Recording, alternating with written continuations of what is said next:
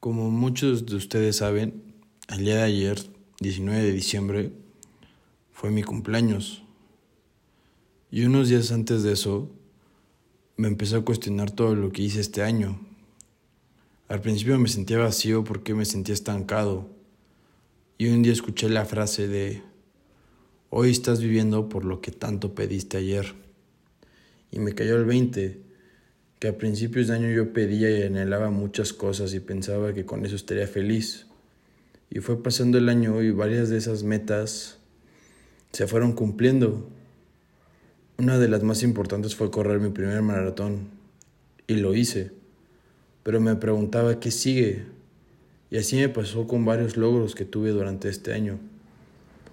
Hoy, teniendo 24 años, Estoy muy feliz porque he trabajado en cumplir mis sueños, pero aprendí algo más importante.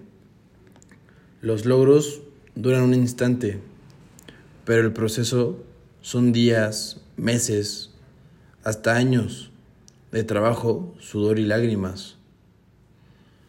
Y mucho esfuerzo. Nunca olvides por qué haces las cosas. Es padre cumplir tus sueños y metas pero eso no te va a dar la felicidad que buscas.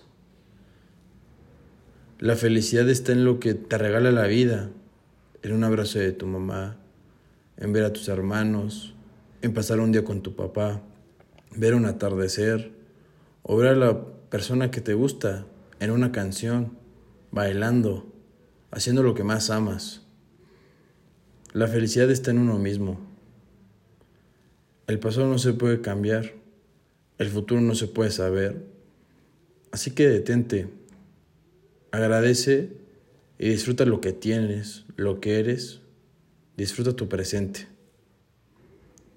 Es un pequeño mensaje para todos ustedes, para quien lo necesite. A mí me hacía falta escucharlo. Que tengan un excelente día.